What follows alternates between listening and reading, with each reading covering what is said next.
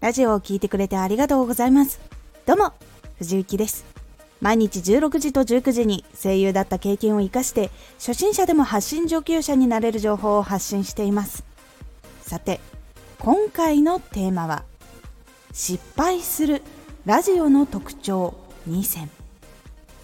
これを最後まで聞いていただくとリスナーの皆さんから信頼がなくなると失敗どころか活動もできなくなってしまいます。少し告知させてください。毎週2回火曜日と土曜日に藤雪から本気で発信するあなたに送るマッチョなプレミアムラジオを公開しています。有益な内容をしっかり発信するあなただからこそ収益化してほしい。毎週2回火曜日と土曜日。ぜひお聴きください。はい。今回は失敗するラジオの特徴2選ということでそのポイントはフォローを買うやはっきりした考えのない相互フォローを続けるとリスナーの皆さんに信用されません。発信内容や提供の仕方がお金目当てになっていると長期的にリスナーが離れてしまいます。しっかりと行動一つ一つに目的を持ちましょう。その時の悩みがこちら。伸びが遅くて不安な時間がすごく長かった。信頼はフォロワーの人の人数なのかなと思ったことがあった。その具体例がこちら。ツイッターを見た時にフォロワーの数とフォローしている数が同じもしくはかなり近いと相互している人が多いのかなと感じたことありませんか？何万人もいるけど何万人もフォローしているというアカウントを見た時にその情報を発信していて価値があるかなないかなっていうところを考えるよりも前にやっぱりそこの数字が気になるという方が多いと思います。ですが必ずしも全部相互フォローが悪いわけではありません。問題なのは目的がない考えのない相互フォローはやめましょうというお話なだけであこの人と話しててすごい楽しいなとかいろんな仕事の話とかができるからいいなとかもしくは今後こういう仕事をちょっとお願いしてみたいなって思っている人とかそういう人とのフォローとかは全然大丈夫です。何かしらの目的がちゃんとある相互フォローっていうのにはちゃんとみんなも信頼してくれるので OK になります。なのでそこをちゃんと考えるようにして相互フォローするようにしてみてください。そして2つ目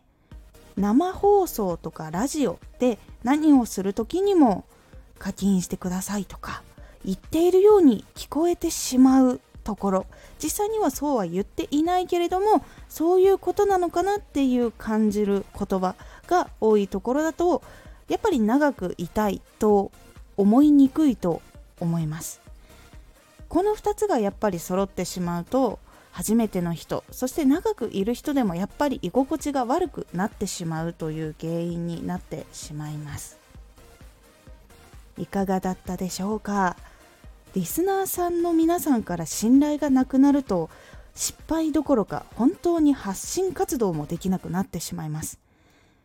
この人こういう人だからあんまり信用ができないっていうところがじわじわといろんなところで広がっていってつきまとってしまうこともあるので今後新しいところに行ってもどこかで誰かの言葉で発信活動がうまくいかないということにつながってしまうこともあります。なので自分の行動そして発信することに関してはもっとちゃんと考えてやるっていうことをちゃんと自分に言い聞かせて活動をする方が信頼を落とさずにいろんなところで新しいチャレンジをしても応援してくれる人が増えるようになりますので是非考えてみてください。今回のおすすめラジオ有料チャンネル開始から2ヶ月で分かったこと。チャンネルを開始してから2ヶ月くらいで実際にかなり大きく感じた点をご紹介しているラジオになります。